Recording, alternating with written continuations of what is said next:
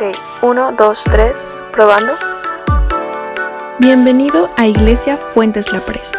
Creemos que la siguiente palabra que escucharás será bendición para tu vida. Nos gozamos en esta tarde, nos hemos gozado en la alabanza, nos vamos a gozar eh, en la palabra. Ahorita que estaba la adoración, yo recordaba, gracias hermana, eh, una película, no sé quién la ha visto, no recuerdo ni el título, cómo se llamaba, Inquebrantable, hasta el último, uno, de un soldado que lo único que me acuerdo es que este hombre no quería usar armas y él entró a la milicia, pero como en enfermería. Y no se lo han visto este hombre, la historia de este hombre, de esta película, lo importante de esta película, que él en la trinchera, en la vil guerra, arriesgaba su vida para ir y rescatar a los soldados heridos. Él los traía, les ponía morfina, los curaba y los arrastraba y tenía que bajarlos una pendiente tremenda. Ya había bajado todo, ya casi los vencían, ya habían bajado todos los demás soldados, se lo estaba ganando el otro pueblo enemigo. Y él se regresaba para salvar hasta el último. O sea, inquebrantable, una, una, una entrega al ejército, una entrega por salvar a sus compatriotas, a sus compañeros, en verdad inquebrantable.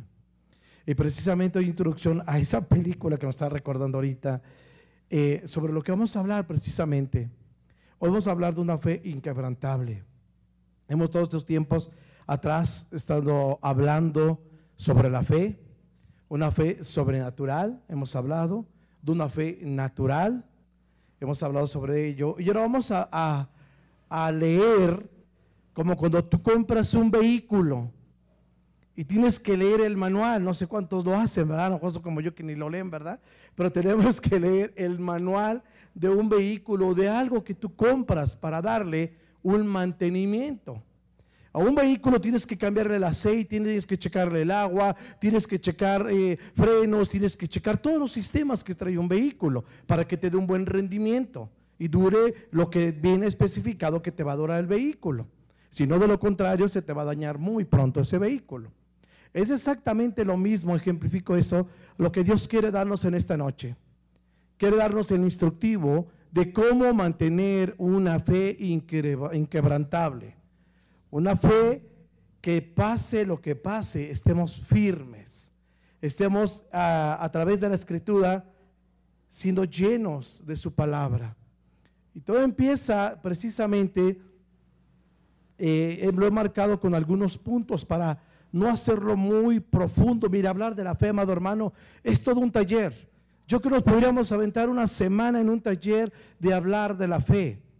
Señor nos da gracia y sabiduría para poderlo hacer más simplificado, más entendible. Lo hemos puesto en algunos puntos y el primer punto lo he llamado auditivo. El, el escuchar es uno de los primeros puntos, saber escuchar para tener una fe inquebrantable. Y para esto quiero que me acompañes a Hebreos 11.8. Hebreos 11.8, por favor. Puedes decir amén cuando ya esté ahí, por favor.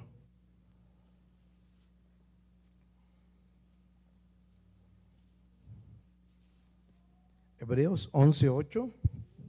Ya todos estamos ahí. Fíjate lo que dice aquí, amado hermano. Por la fe, Abraham, siendo llamado, obedeció para salir al lugar que había de recibir como herencia y salió sin saber a dónde iba. Sabemos aquí este Abraham hablando de fe, de todos los pasajes de la Biblia que podemos encontrar, de todos los hombres y mujeres de fe que vamos a encontrar muchísimos en la Biblia. Yo pongo de esta universidad, yo la llamo así, de la fe. Creo que el rector de la fe es Abraham. Ese hombre tremendo que obedeció, estando en su tienda tranquilamente, obedeció yo, oyó. Esa fe que él tenía, lo primero que hizo que es obedeció. Por la fe Abraham siendo llamado, tuvo un llamado directo de Dios para que saliera de ese lugar y se fuera a otro lugar a recibir una herencia. Vamos a ver, ponga mucha atención lo que estamos leyendo, después lo vamos a conjugar. Vamos a ver lo que dice Romanos 10, 17. Estamos aprendiendo este primer punto que es auditivo, el escuchar. ¿Cómo incrementamos nuestra fe? Escuchando. Y dice Romanos 10, 17 así. Así que la fe es por el oír. ¿Y el oír qué? La palabra de Dios. Nuestra fe incrementa. Usted ahorita de estar aquí sentado, viene a incrementar su fe al oír la palabra. Hoy va a aprender cosas nuevas. Hoy va a aprender cosas que tal vez ya las había escuchado, pero que el Espíritu de Dios no la había revelado como se lo va a revelar en esta noche. Y dice aquí en Romanos 10, 17, así que la fe es por el oír y oír la palabra de Dios. ¿Cómo podemos escuchar? Sabemos que Abraham, Dios le habló de una manera sobrenatural. Estamos hablando en el Antiguo Testamento.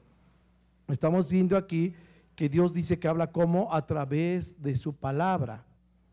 No quiero que, que me entiendas esto, que no vas a escuchar una voz así que se abren las nubes y que va a descender una nube, ¿verdad? Una zarza ardiendo, ¿verdad? Y, va a empezar a hablarte Dios. No, no quiero que entendamos que es por la palabra. Y para confirmar esto, vamos a Hebreos igual, un capítulo 1, versículo 1 y 2.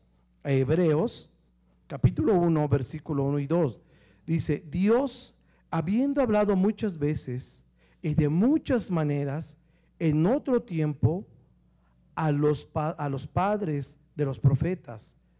En estos, en, en esos postreros días nos ha hablado por el Hijo, a quien constituyó heredero de todo y por quien asimismo hizo el universo.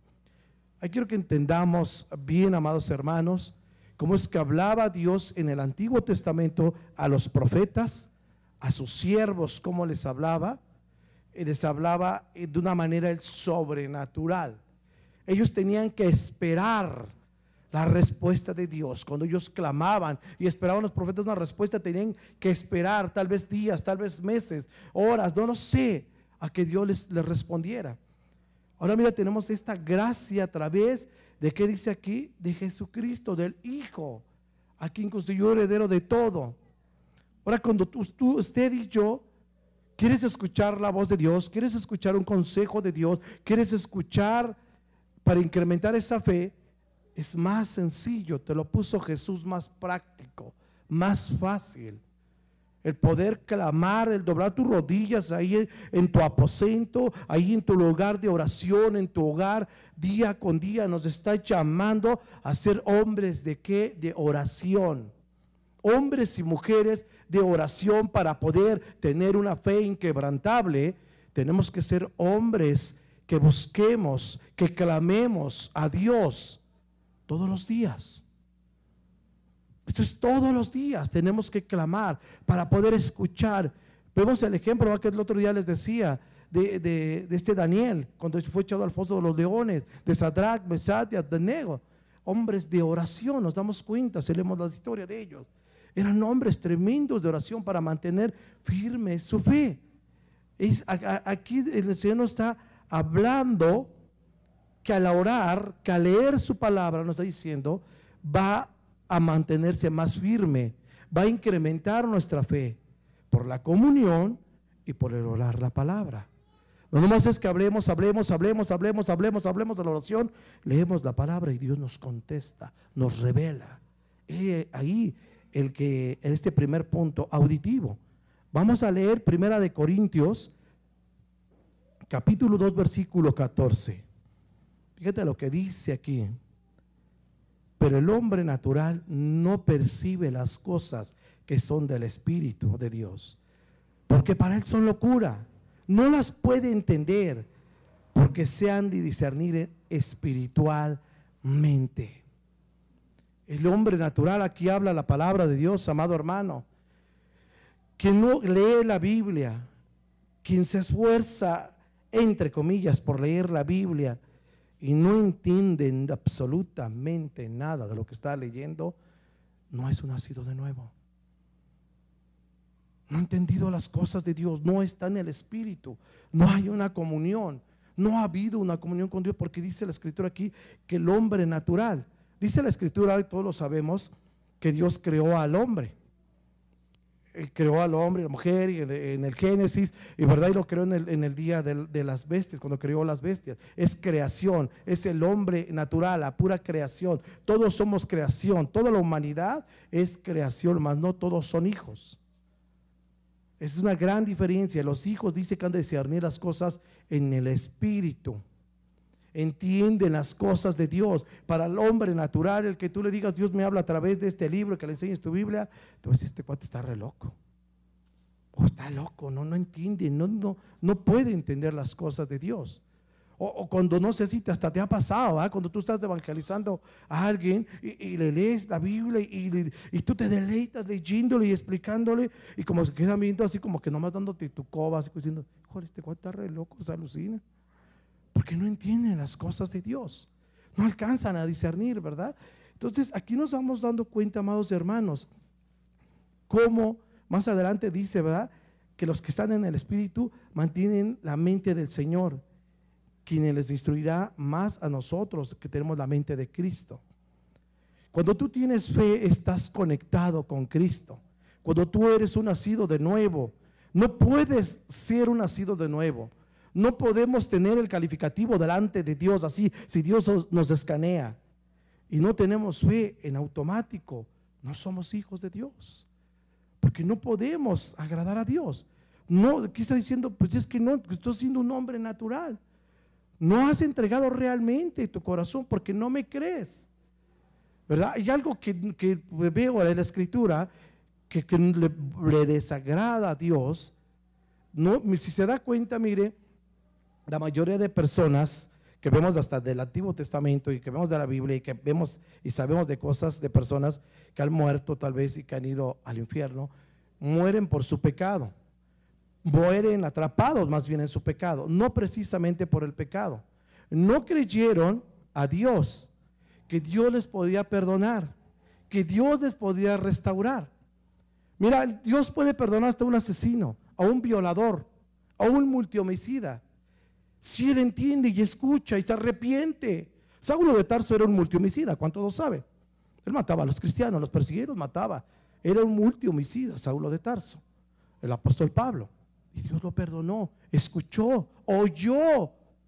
Se le apareció Jesús y oyó a Dios y dijo, ¿quién eres, mi Señor?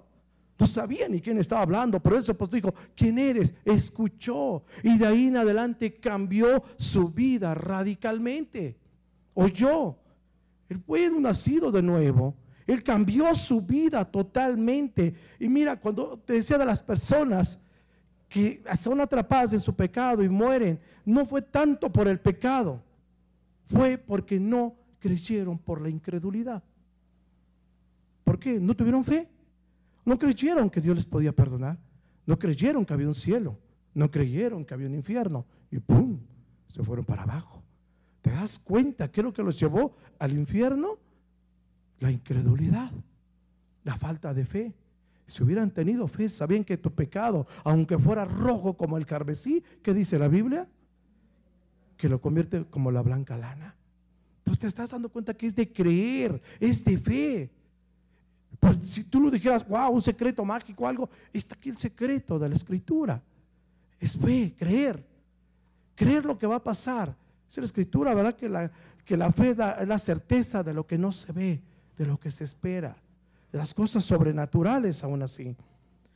Y hay otro punto muy importante que quiero pasar. Ya hemos escuchado ese del auditivo. Aprender a escuchar. Aprender a escuchar la voz de Dios. Aprender a escuchar a Dios. Estar atentos a la voz de Dios. ¿Cómo? A través de un punto muy importante que es la oración. Pero fíjese que esto de la fe no solo termina aquí, mis hermanos. Hay algo que en verdad, que cuando yo lo estoy estudiando esto, creo que a todos así como que va a ser así como que uh, un gancho al hígado. Este siguiente punto. Tú dices, ok, escuchar. Sí escucho, pongo atención y aplico lo que dice la Biblia, pero este segundo punto a muchos nos va a ser un gancho al hígado. Apúntalo si estás apuntando. El segundo punto se llama correr riesgos. Creo que a nadie le gusta correr riesgos. ¿Quién hace un negocio corriendo riesgos? Digan, ¿sabes qué? Si tú inviertes aquí todo tu, tú así que echas la carne al asador, de tu negocio tienes el riesgo de perder o de ganar. Correr riesgos. Creo que dices, híjole, a ver por dónde vas, hermano, porque a mí no me gusta correr riesgos. Creo que todos queremos hacer o todos nos gustaría hacer cosas que no tengan riesgos. Pero mira, aquí la fe es un punto muy importante. Correr riesgos. Y te voy a una cita bíblica. Aquí habla de confiar y obedecer. Para que lo apuntes eso también. Vamos a Hebreos 11, 8 nuevamente. Hebreos 11, 8. Dice, fue por la fe que Abraham obedeció cuando Dios lo llamó para que dejara su tierra, subraya eso, dejara su tierra y fuera a otra que le daría por herencia. Se fue sin saber a dónde iba. Se fue sin saber a dónde iba. Y dijo, ¿sabes qué, Abrahamcito? Deja todo, todo lo que tienes aquí, tu tienda, tus parcelas, tus tierras, tus cosechas, y camínale, vámonos. Vámonos así como peregrinos a caminarle. Dijo, vente, y sabes, este hombre dejó su tierra, dejó todo, había un gran riesgo. Dice, Señor, pues es que ya estoy bien establecido aquí, estoy bien aquí, pues te puedo servir aquí, ¿no? O sea, es como si a ti te dijera Dios, a mí me dijera Dios, deja tu empleo que tienes, deja tu trabajo, Mira, vente. Aquí estás chido en la San Felipe vendiendo tus accesorios, Jaime. Vámonos, mira, para acá vamos a vender, a ver qué vendemos. A ver yo qué te pongo aquí. Vámonos. Híjole, dirá, ay Dios mío, qué riesgo. Y si no la armo, y si no, como dicen por ahí los chavos, si no la aprendo, y si no me resulta este otro negocio, ¿de qué voy a vivir? Me va a caer manada el cielo. Fíjate lo que le está diciendo, vámonos. Te voy a otra tierra ¿Y qué hizo Abraham, mi hermano? Confió por fe en Dios. Él se respondió, dijo, si Dios está diciendo que vámonos, vámonos. Él me va a sustentar. Él me va a sostener eh, donde yo vaya, Él me va a alimentar. Él si pierdo mi ganado en el camino, Él me va a dar ganado. O si no, la compro por allá, o a ver qué pasa. Pero Él iba confiando, dice, sin saber a dónde iba. O sea, qué, difícil, ¿no? O sea, estamos viendo aquí, lo leemos y dices, órale, no, qué hombre de fe. Pero hay que verlo en la práctica, que nos lo pidiera eso Dios. En la práctica, ahorita en estos momentos, en nuestro trabajo, en nuestra posición, donde estamos, como vivimos, que nos pidiera por un servicio, por tener fe. Vamos un poquitito más adelante a Filipenses 3:20. Filipenses 3:20. Sin desenfocar estos riesgos, seguimos en los riesgos. Fíjate, pero ¿cómo Dios nos da ese, ese aliento? Filipenses 3:20. En cambio, nosotros somos ciudadanos del cielo, donde vive el Señor Jesucristo. Y esperamos con mucho anhelo que Él regrese como nuestro Salvador. ¿A qué va esta cita con lo de Abraham? Fíjate la, la visión de Abraham. Fíjate, la, le voy a dar un nombre la tecnología de su cerebro, de su corazón y de su fe de este hombre. Qué tecnología tan avanzada de fe. Él dijo, a ver, ok, yo voy a una tierra prometida. Pero él sabía esto, dice, en cambio nosotros somos ciudadanos del cielo, donde vive el Señor Jesucristo. Nos lo está diciendo ahorita en estos tiempos. Abraham sabía y esperaba un lugar prometido un lugar que sabía perfectamente bien de nuestra tierra, de no desear, de no apasionarse, de no llorarle por sus parcelas que dejó, que qué buena cosecha, mira qué chulo maizote, qué trigo, qué uvas tenía, tengo que dejarlas, vámonos. Él no le lloró eso, dijo, no, no, no, es que yo no tengo amor a las cosas materiales del mundo, yo me voy porque sé dónde está mi mirada. Y sé que no me va a desamparar aquí, por eso te va a dejar pobre y en la miseria Dios. No. Fíjate lo que dice, vamos aquí un poquito más abajo al Evangelio, la primera carta de Juan, primera de Juan 2, 15.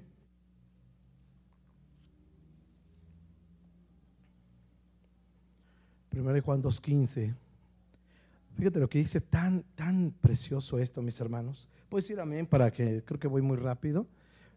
Diga amén cuando ya estén listos, si no lo leemos en la pantalla, si está en la pantalla. Primera de Juan ya está en la pantalla. Dice, no amen a este mundo ni las cosas que les ofrece, porque cuando aman al mundo no tienen el amor del Padre, ustedes, pues el mundo solo ofrece un intenso deseo por el placer físico, un deseo insaciable por todo lo que vemos y el orgullo de nuestros logros y posesiones. Nada de eso proviene del Padre, sino que viene del mundo. Y este mundo se acaba junto con todo lo que la gente tanto desea. Pero el que hace lo que a Dios le agrada, vivirá para siempre. Wow, creo que está por demás de explicar esta cita, más clara que el agua, mis hermanos. Ah, nos, está siendo tan claro aquí el Señor a través de su escritura. Que no amemos, que nuestro corazón no esté en las cosas de este mundo. Gente, mire, mis hermanos, que hasta en sus negocios o, en su trabajo comete fraude. Eh, se, van más por las ganancias eh, ilícitas, por tranzas, trueques, business, por el afán de obtener, obtener. A lo mejor Dios nos ha dado una casita modesta y no, yo quiero esa mansión. Y nos ha dado un carrito modesto, no, yo quiero ese carrazo. Mira, yo he sabido, y una vez escuché a un predicador que decía, no corretees las bendiciones, porque mira, le salen patitas y más corre. No corras, no tanto por las bendiciones, sino por los bienes materiales. No corretees del dinero, no corretees la riqueza, porque le van a salir hasta cuatro patitas y va a correr. Sino que la riqueza dejas que venga a ti. Que dice la escritura, buscar el reino de los cielos y su justicia y lo demás viene, ¿qué? Por añadidura. Esto es bíblico. O sea, si tú no estás afanado, y te lo dice así la escritura, no os afanéis por vestido, por sustento, no te afanes, no te angusties, no te pongas nervioso, no te afanes si quieres trabajar más horas y no te afanes si quieras hacer esto. Espérate, relájate, tranquilo, que va, va a venir la bendición. ¿Por qué? Porque si no vamos a desearlo y vamos a tener ese más deseo y deseo y deseo y se vuelve algo insaciable. Que puedas, podamos, y se los digo hasta por experiencia, en un tiempo me pasó, mucho tiempo que entre más trabajaba, menos dinero tenía, más carestía tenía, menos comunión tenía con mi familia, menos, muchísimo menos comunión con Dios y más me afanaba por el dinero. Y parece un juego, en verdad, ¿eh? parece así como una trampa, que entre más te aferras, creo que menos hay de utilidad. Entre más descuidas a tu familia, más descuidas las cosas del Señor, rum, menguan, empieza a menguar la economía. Y te lo digo por experiencia. Espero que a ti no te pase. En verdad les digo, mis hermanos, aquí lo dice bien clara en esta carta. Y vamos a ver lo que dice Romanos 12.2. Romanos capítulo 12, versículo 2.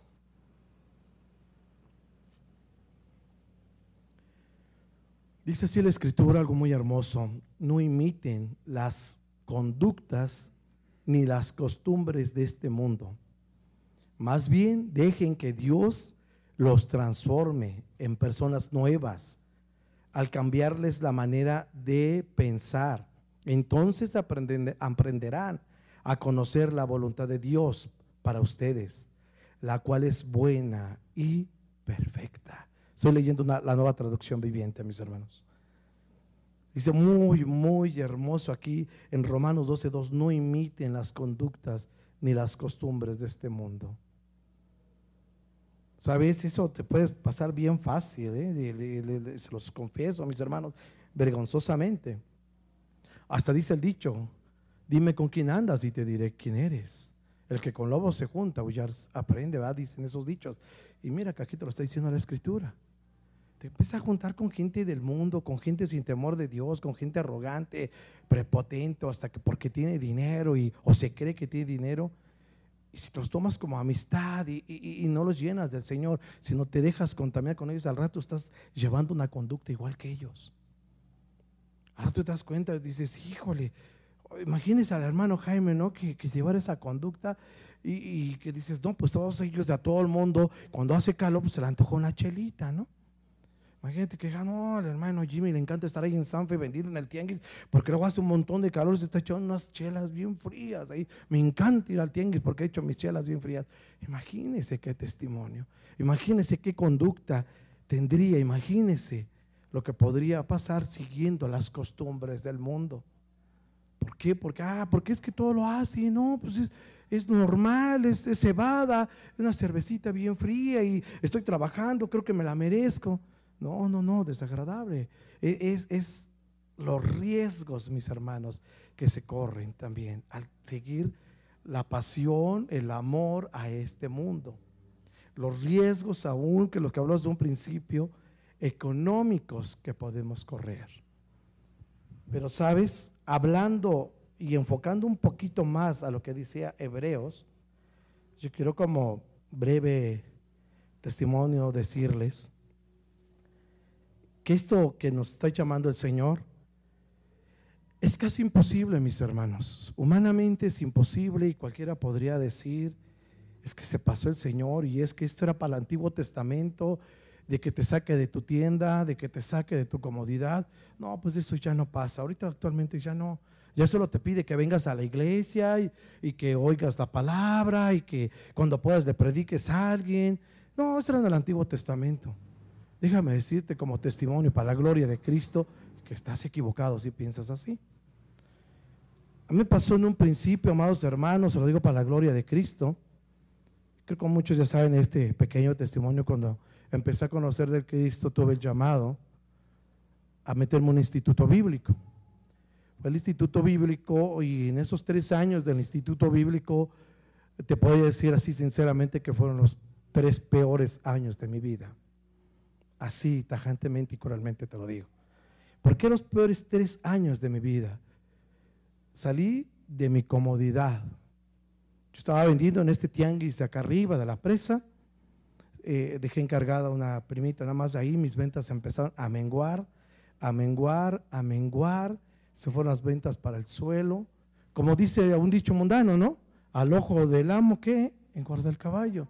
Y el que tenga tienda, ¿qué? Pues que la tienda, ¿no? Dichos coloquiales. Me estaba pasando eso y fíjate que eso resonaba en mi cabecita. Y durante ese tiempo, mis hermanos, tuve que aguantar como Abraham. Me sacó de mi comodidad, me sacó de, mi economía. Hay más o menos que llevaba, con altas y bajas, más bajas que altas. Pero pues ahí iba. Y, y, mire, mi hermano, hermano, y, y como así para la cerecita del pastel, hasta perdí créditos con proveedores. O sea, o sea es algo que, que, se los digo ahorita como testimonio, pero es horrible que no tengas ni para un litro de leche. Así ese tamaño. Es horrible, mi hermano. Es horrible que tus hijos se tengan que poner uniformes viejos del que dejó y del que dejó y hasta del primo y de y zapatos viejos también. Es horrible que vivas esto y que tus hijos vivan esto. Pero qué agradable es cuando ves la recompensa. Qué agradable es cuando esperas y tienes una visión de lo que viene adelante. Cuando ya estaba por menguar, Dios me dio una visión de lo que venía, que tenía que aguantar esos tres años que tenía que aguantar así como ese soldado, como ese guerrero. Aunque yo viera que la economía iba al suelo, al suelo, al suelo, el matrimonio igual por los suelos. Tú sabes que cuando no hay economía está mal el matrimonio también. Todo iba mal. Y déjeme decir, amado hermano, que Dios en esos tiempos, en lo personal, empezó a hablarme a través de sueños a través de su palabra también, para ver más adelante, para analizar las cosas más adelante. Y mira, quiero confirmarte lo que te estoy diciendo. Vamos a Hebreos 11:10. Y te estoy diciendo un testimonio personal. Hebreos 11:10. Dice, Abraham esperaba con confianza una ciudad de cimientos eternos, una ciudad diseñada y construida por Dios. Él esperaba esa promesa de Dios, que aunque lo había sacado de su comodidad y lo había llevado a estar como extranjero en ese lugar donde lo llevó, él estaba confiado con una visión. Tercer punto, anótalo, es el tercer punto, visión. Para mantener tu fe, recuerda el primero, el segundo son los riesgos, el primero es el oír, el tercero es la visión. Abraham tenía esa visión. Abraham sabía que había una promesa de un reino eterno, un lugar eterno, que los pequeños y momentáneos tribulaciones y pobreza o situaciones que vienen a esta tierra no se comparaban a lo que venía adelante. Esa visión empezó a venir en mi vida también. Y fíjate, quiero que también leas Colosenses 3, capítulo 3, versículo 1 eh, vamos a Colosenses 3.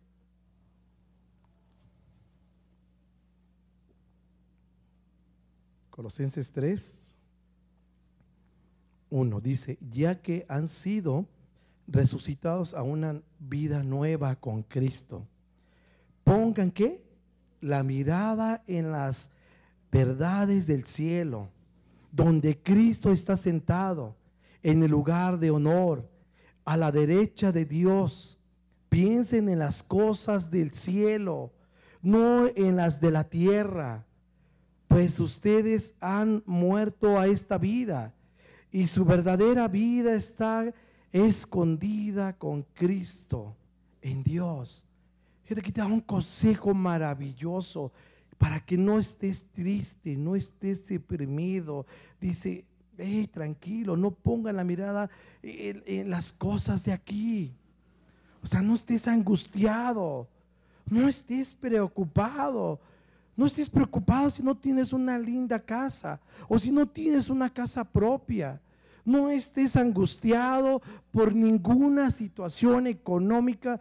No estés angustiado por nada. No estés angustiado por lo que estás pasando, viviendo o sufriendo. Fíjate, lo voy a volver a leer. Ya que has, ya que sido eh, resucitado a una vida nueva con Cristo, pongan la mirada, tengan la visión en las verdades del cielo. O sea, ¿qué nos da a entender el Señor? Que no te, como cuando un niño, mira, le dices, ¿Sabes qué? Échale ganas a la escuela, hijo, y apréndete esto, las tablas y esto, y en verano nos vamos a Acapulco de vacaciones. ¡Wow! El niño se aprende hasta la del 12, Hasta la del 10, porque le, uy, vamos a ir a Acapulco, vamos a ir a la playa. Y está pensando, tiene la, la visión, el niño, la felicidad, o que me va a comprar mi avalancha y los reyes te van a traer esto, ¿ah? y los juguetes, o yo te voy a comprar, qué sé yo, la promesa que le hagas a tu hijo. Y mira, el niño actúa y empieza a tener esa felicidad y le empieza a echar ganas en lo que lo pongan. En la escuela, no sé, los que son papás a lo mejor lo han experimentado. ¿Verdad? Y, y aquí no está diciendo el Señor como a sus hijos. Mira, hijito mío, hijita mía, no pongas tus ojitos en las cosas de aquí. Ni te angusties, ni te preocupes. Por nada te preocupes, por nada te angusties. Sino que ten tu visión en las cosas eternas porque las de aquí de la tierra sucumben. Te dice la escritura, ¿verdad? También. No almacena riquezas aquí en la tierra. ¿Por qué viene el ladrón, se brinca la barda y se la roba? O la polilla la carcome. No con esto te está diciendo el Señor, te quiero decir, sé pobre toda tu vida. No, no, no. Espérame que no, ahorita voy para allá. Sino que te está diciendo que decía no hace un rato más. Que no corramos, que no nos afanemos por las riquezas de este mundo. Que no vivamos angustiados, que no, que, que nuestra vida no esté más inclinada a las cosas de este mundo, sino las cosas de Dios. Nuestra mente, nuestro corazón debe estar enfocado en las cosas de Dios. Y no es que seas un religioso, no es que Dios sea un egoísta y que quiera toda tu atención o todo tu servicio. Mira, perdona que te diga así de fuerte, contigo, sin ti, Dios sigue siendo Dios. Nosotros más bien que sin Dios somos nada. Nosotros sí necesitamos más de Él. Y mira que la empresa de Él es la mejor del universo. Así que necesitamos ser de esa empresa. Así de fácil. Empieza a tener esa visión.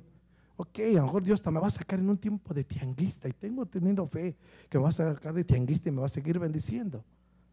¿Verdad? Tenemos que tener esa, esa visión, mis amados hermanos, en las cosas celestiales, en las cosas del cielo. ¿Es para qué todo esto? Para tener una fe inquebrantable. Saber que tu fe no está cimentada por los problemas, por las situaciones de, que te ofrece este lugar llamado tierra. Y saber, amado hermano, que tú y yo estamos como Abraham que entendamos. Abraham entendió y dijo, yo estoy aquí como forastero. Aquí eh, las estacas no las enterraba hasta el fondo. Porque oye, sus, este, consiervos, ¿por qué los entierran? No, no, no. Porque yo no me estoy aquí de forastero y yo me voy. Que tengamos esa visión, no, no, espérate, tranquilo con lo de aquí. Mi, patria, mi casa está allá arriba, papá me la fue a preparar, Jesús me la fue a preparar. mi visión es allá arriba, que, tengo estos problemas, que tengo el otro, sí, todo es con fe. Porque si tú te das, si te das cuenta, el enemigo lo que quiere es distraerte con problemas, que los sientas así bien fuertes, bien tremendos, que hasta te apartes de la fe y digas, no tiene nada que ver la fe, tiene que ver que yo me tengo que rifar aquí, yo tengo... No, es Dios. Todo tiene que ver Dios. Absolutamente en todo. Así digas, es que estos son problemas legales, yo tengo que ver un abogado, el abogado de abogados es Dios. O sea, Dios tiene el control de todo. Solo te pide que tengas una visión, como a ver que digas, no te afanes por nada más ni por la misma vida. Dijo así el apóstol, el morir para mí es ganancia. Me rayé, dejé de sufrir.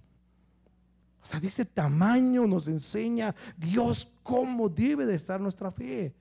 Que vivamos en paz, que vivamos felices. Mira, tu perspectiva de la vida va a cambiar cuando tú empiezas a tener una vida de fe. Nada, ni tu vecino que te quiera hacer la vida imposible, no te va a robar tu paz. No te va a robar tu paz. Porque tu fe está cimentada en Dios. No vas a dejar que, pues tú sabes que el enemigo es insistente y es aferrado y es terco y es necio, como decía mi abuelo, como una mula. Que se va a aferrar. Pero tú tienes una visión. dice la escritura, resiste al diablo y qué? Oirá de ti. En serio, es como cuando tú pasas y no pelas un perro que te está ladre y ladre, te va a querer morder. Ni lo pelas, ni le tienes miedo Nada más se queda ahí viéndote cómo te vas que ni le tuviste miedo, así es el diablo. ¿Verdad? Así lo dice la escritura, no lo digo yo. No lo pelees. Tú sigue firme en tu fe. Tú sigue firme en tus oraciones. Tú sigue firme en tu visión. No peles al diablo las zancadillas que te quiera meter. Y va a dejar de ladrar. Va a dejar de hostigarte. Va a decir, no, este tiene una fin quebrantable, este no lo puedo tumbar por nada. Le pongo tentación, le pongo esto, le pongo el otro, le pongo billetes así para que se haga de ganancias deshonestas, dé un clavel. Y no, no cae. No, pues no. Y, créeme que la recompensa es mayúscula, mi hermano. Vamos a, leer segunda de Corintios, segunda carta a los Corintios 4, 18.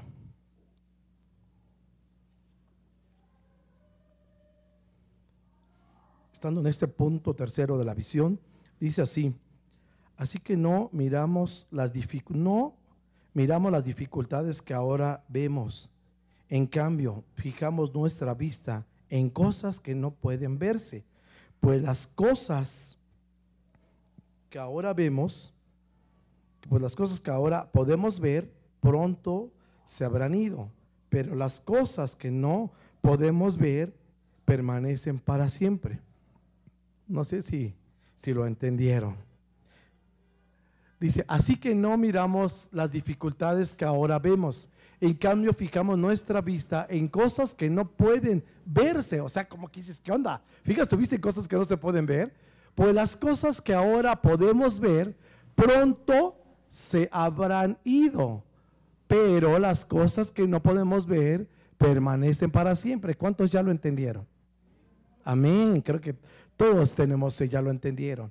Las cosas que tú ves, tus problemas, tus situaciones, los problemas en tu trabajo, en tu negocio, en tu matrimonio, en tu economía, esas las ves. ahorita, ¿verdad? Pero esas son sin cuidado, no las veas, ve las cosas eternas, ve la visión eterna. Imagínense que el hermano Jaime hubiera visto que no tenía ni papañales, hubiera desistido del instituto. Fíjense lo que, vamos al siguiente punto, ya para ir terminando.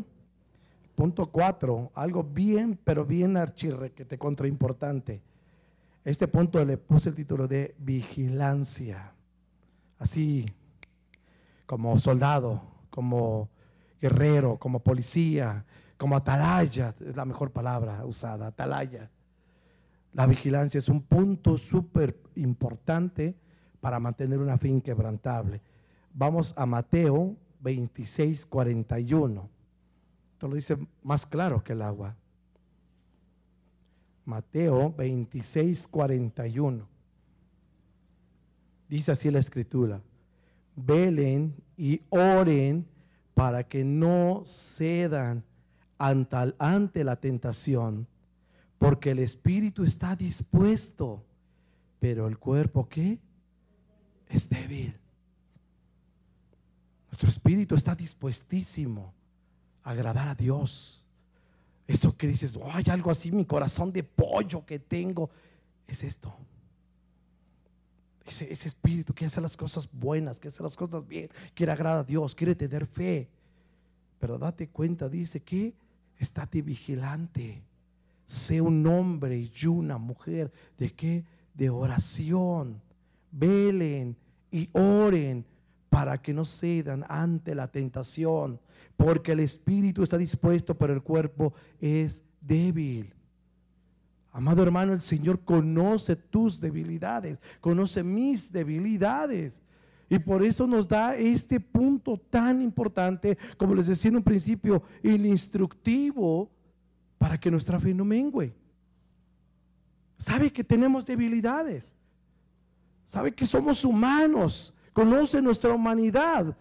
Tanto es así que te, te da chance hasta que te enojes. Te dice, pero no pequéis.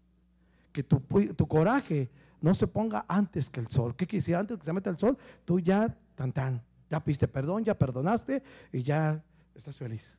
No te dice así el Señor. Dice la escritura, órale, va, enójate, no hay falla, eres carne. Oh, chispas hasta del suelo, saca chispas. Pero ya al rato estate relajado, tranquilo, aunque te digan voluble. No, porque el Señor prohibió que te digan voluble para que estés tranquilito. Perdona a aquella persona que te ofendió. Suelta perdón sobre esa persona que te ofendió. Si tú ofendiste en tu ira, dice que pidas perdón. ¿Para qué? Para que no haya más con si te peleaste con tu esposa o tu esposo. Porque dice la escritura que si estás peleado con tu esposa, tus, tus oraciones son estorbadas. Entonces no llegan tan bonito tus oraciones. Hay así como que interferencia, dice la escritura.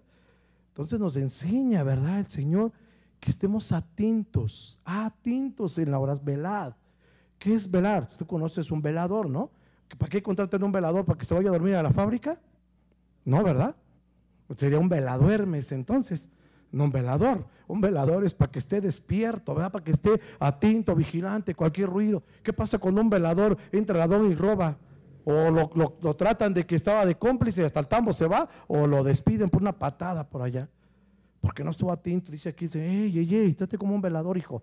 Vela por tu familia, vela por tu hogar, vela por tus hijos, vela por tu fe, por tu ministerio, vela, ora, ora, estate atento. Si no viene el enemigo y te mete desánimo y te dice, Jaime, tú ni sabes predicar, ni si te pones bien nervioso, se te traba la lengua, la luenga se te traba, bájate de ahí ni sirves y empieza el enemigo a bombardear, que yo no sirvo ni para mi ministerio. Así es el enemigo. Porque dice el Señor, hey, tranquilo Jaime, ora.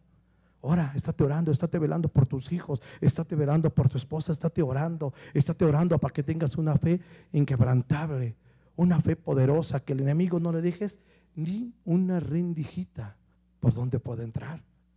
Ese es parte del instructivo para tener una fe inquebrantable. La vigilancia, el velar y orar estar atentos en todo tiempo. Y dice la escritura que, que en todo tiempo, en todo tiempo estés orando. En todo tiempo, aún en el camino, estemos orando. Porque no sabes qué zancadilla te va a querer meter el enemigo y te agarra distraído, te agarra descuidado y chin, ya caíste. ¿Qué dice la escritura? que estemos atentos, mis hermanos, que estemos vigilantes. Como punto 5, viene algo que a todos nos va a gustar. A mí me encanta esto, la victoria. Oh, es algo maravilloso. Podría hablarte de miles de victorias y tú me podrías decir ahorita miles de victorias de tal vez de hombres de la Biblia.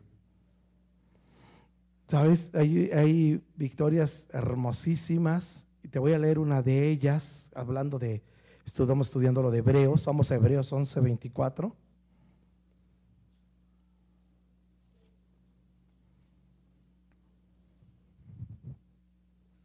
Hebreos 11, 24 al 26 vamos a leer.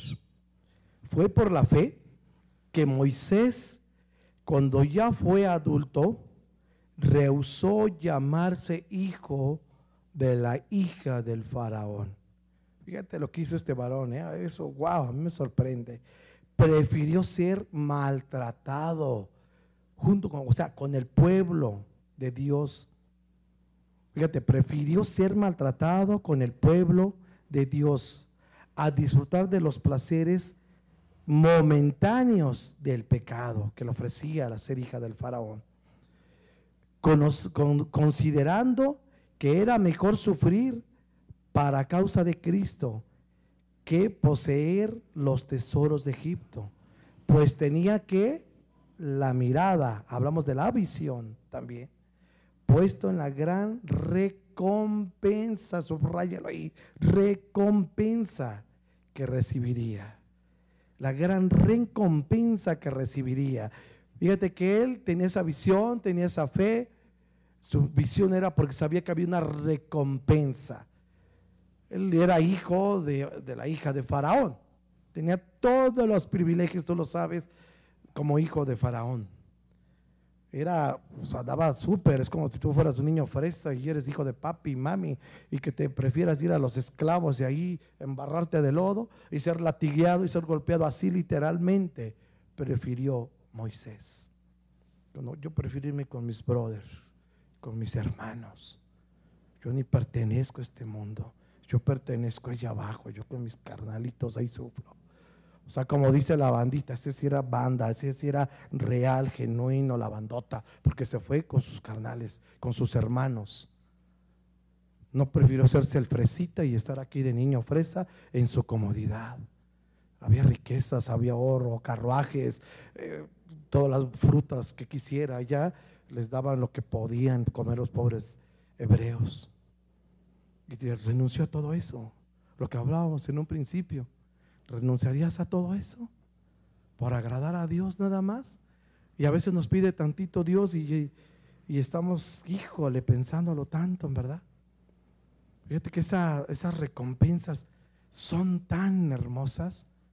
Déjame acabar de decir mi recompensa que recibí de parte de Dios por aguantar esos tres años sufriendo de economía, sufriendo del matrimonio, perdiendo créditos, hasta que llegó el momento que no tenía más que casi nada, si no es que nada, basurita para vender. Saben ustedes que, o los que no sepan, hermano, pues yo he sido tianguista.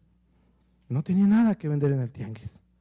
Yo estaba así como, recuerdo la caricatura de Walt Disney, de, de Mickey Mouse, que además tenía tres frijolitos y ahí tenía que repartirlo. Así yo pues tres frijolitos ahí repartiditos para poder vender mis cositas. Se acaba 100 pesos, yo creo era mucho de lo que tenía.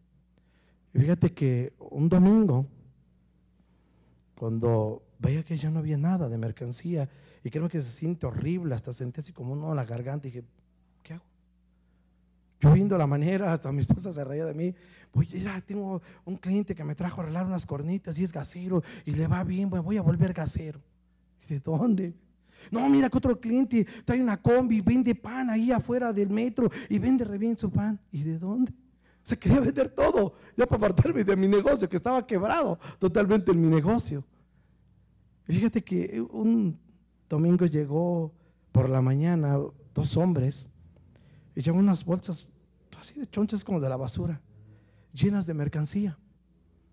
y cuando me sacan, oye, este, traigo mercancía, veo unos cuantos accesorios, ¿te interesan? Y yo me quedé, sí, sí, sí, sí, vendo accesorios. Tempranito, cuando apenas estaba poniendo mis tres frijolitos ahí casi, casi me sacan unos volantes deportivos, unos estrobos, unos faros, o sea, puras cosas que dices, wow, que nomás así como que los veías en boutique. Y yo dije, híjole, ¿para qué me emociono? No, no, no tengo ni un quinto. Creo que tenía como papeles para la tola ahí de la mañana.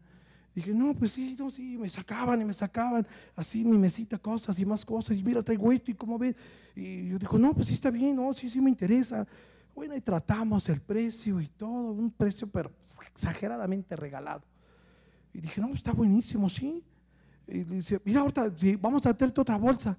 Y dice, sí, te digo, sí, sí, pero este, ¿sabes qué es que no tengo dinero? No, no te preocupes, porque apenas estaban enseñándome las cosas.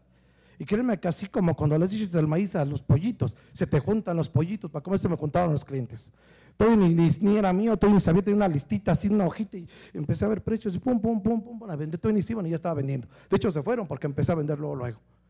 Se fueron y como a las mediodía, trajeron otras dos bolsísimas enormes, más llenas que las primeras.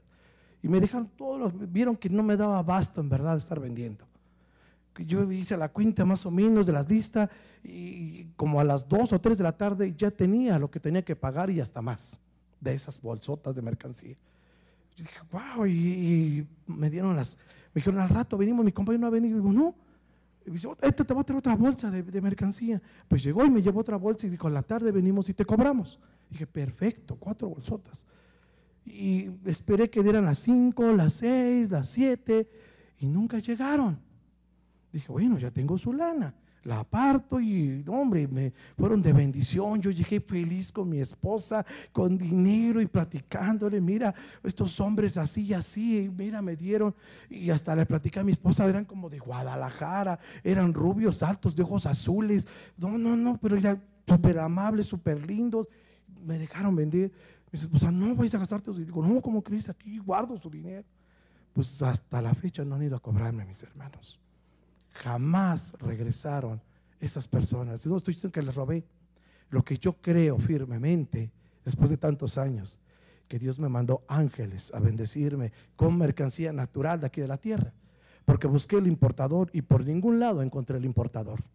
Todo el material, mi hermano Oscar sabe de eso, de importaciones. Nunca encontré la importadora porque los productos estaban excelentes. Los, mis clientes me seguían pidiendo esa marca, esos productos. Nunca encontré ni la marca, ni en internet, ni en ningún lado, ni, la importadora la encontré. Por ningún lado la encontré, eran productos tremendos.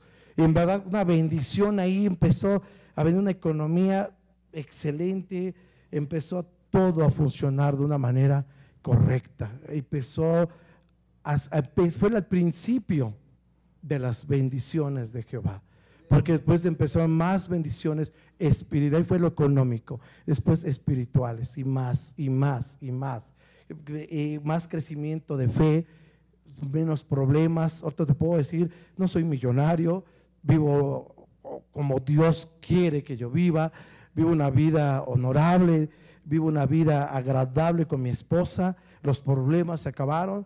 Ahora te puedo decir que después de 25 años de casado, casi 24, 23 años fueron puros sartenazos y chongorazos ahí, ¿verdad? Entre que fe y no fe, entre ti estírale y jálale, y en que entre menguamos y no menguamos, pero ahora estamos firmes en el Señor. Yo creo que es un fuerte aplauso a mi Dios.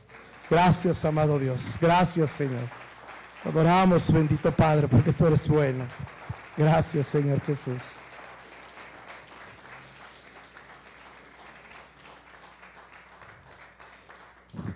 Fíjate que, ahorita que estaba, que les comenté que estaba recordando esa película, estaba recordando también un, un, testimonio desafortunado.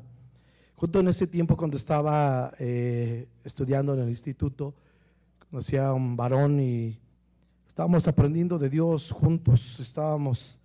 No, no iba al instituto, le estaba compartiendo, estaba enamorado de Cristo, se estaba enamorando, lo estaba evangelizando.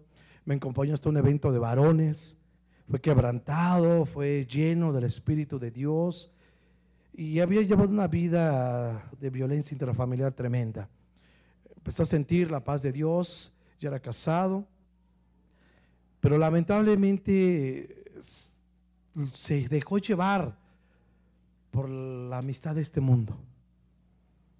Empezó a irle bien económicamente y empezó a irle mejor y mejor y mejor y mejor y se apartó de su esposa porque con mucho dinero hubo amantes y no más una, varias. Empezó no a haber una casa, varias. No empezó a ver un carro de su gusto y de la cantidad que él quería. Varios. Varios autos, varias casas, varias mujeres. Pero qué triste historia, ¿verdad? Que supe que apenas que falleció. Dijo, ¿dónde se fue todo eso? ¿A dónde está? O sea, no estaba en paz con su esposa, no estaba en paz con sus hijos. ¿A dónde está todo eso? O sea, vivir la vida tan apresurada, con tanta amistad en el mundo, con todos los deseos que te ofrece la carne, como decía eh, en Daniel, cuando te ponga la mesa del rey con sus manjares, pon cuchillo en tu garganta. Y no te, como dicen los chavos, no te aboraces, no te atasques con la mesa del rey. Porque las facturas llegan y a veces llegan todas juntas. Le llegaron todititas juntas. Ora a Dios para que tuviera misericordia de él y tuviera tiempo de arrepentirse. Porque todas las facturas le llegaron juntas. Ni tan siquiera le dijeron agua va. ¿Por qué? Porque no había comunión. La comunión de Dios se le olvidó. Tenía más comunión con las cosas del mundo. No te estoy diciendo algo que viene aquí en la Biblia, no algo real. Mi testimonio fue algo real. Este testimonio es un testimonio real. Para que podamos tener la visión, vamos a entender el camino que Dios nos está llamando, que su cruz no es pesada, es ligera. Que si tenemos un llamado a servirle, que si tenemos un llamado a ser hombres de oración, es por nuestro propio bien. Como cuando yo le digo a mi hijo, hijo, ¿sabes qué? Tienes que ponerte el cinturón de seguridad cuando manejes, respeta los semáforos, haz esto, haz esto, el otro. Y si vas en autopista, maneja tranquilo. ¿Es por qué? Por su bien, para que no sufra un accidente. O sea, Dios todo lo que nos aconseja, este instructivo que nos da estos cinco puntos preciosos, es para nuestro bien. ¿Para qué? Para que cuando seamos probados en esta tierra, para que cuando vengan problemas en tu matrimonio, en tu economía, en tu ministerio, donde sea, tú estás firme, inquebrantable. No va a pasar nada. ¿Y qué? Vamos a crecer espiritualmente, a llegar a la estatura de ser del varón perfecto como quiere Dios. Y no estar como, usted se oye bien feo, ¿ah? como enanos espirituales, sino llevar a la estatura. Y mira que ya para terminar, quiero que pasen mis hermanos de la alabanza, vamos terminando. Vamos a Hebreos 11:6. Hebreos 11:6. Subraye esta cita en su Biblia. Hebreos 11:6.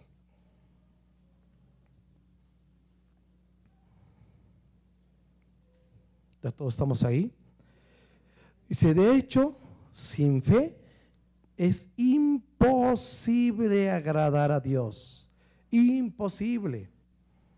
Entonces, ¿a qué se refiere esto? La fe se refiere a una fidelidad, que es lo que menos pudiera perdonar una mujer a su esposo, una infidelidad. A lo mejor le puede perdonar que sea flojonazo, que tenga un tiradero, le puede perdonar todo una mujercita a su esposo.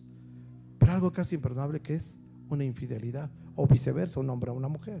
Y hasta la Biblia dice, puedes dejar a tu esposa o a tu cónyuge, ¿por qué? Por infidelidad. Esto que por lo único, ¿verdad? Pero no te puedes volver a casar, dice la escritura bien claro. Aquí es exactamente lo mismo con otras palabras. De hecho, sin fe es imposible. O sea que si somos infieles a Dios, que si tenemos amor al mundo, amor a las cosas, dice la escritura, que entonces nos volvemos enemigos de Dios. No estamos con Dios, estamos siendo infieles a Dios. Tenemos que estar, ¿qué dice la escritura aquí? Fieles. Dice, de hecho, sin fe es imposible agradar a Dios. Todo el que desea acercarse a Dios debe creer que existe y que Él le recompensará a los que lo buscan con sinceridad. Ponte sobre tus pies, amado hermano. Y haz conciencia de esta palabra que penetra hasta tus tuétanos, hasta lo más profundo de tu ser lo que dice aquí Hebreos 11, 6, que si le buscas, tienes que buscarle sinceramente, con sinceridad. Gracias por haber escuchado este mensaje. Comparte con alguien a quien quieras bendecir con esta palabra.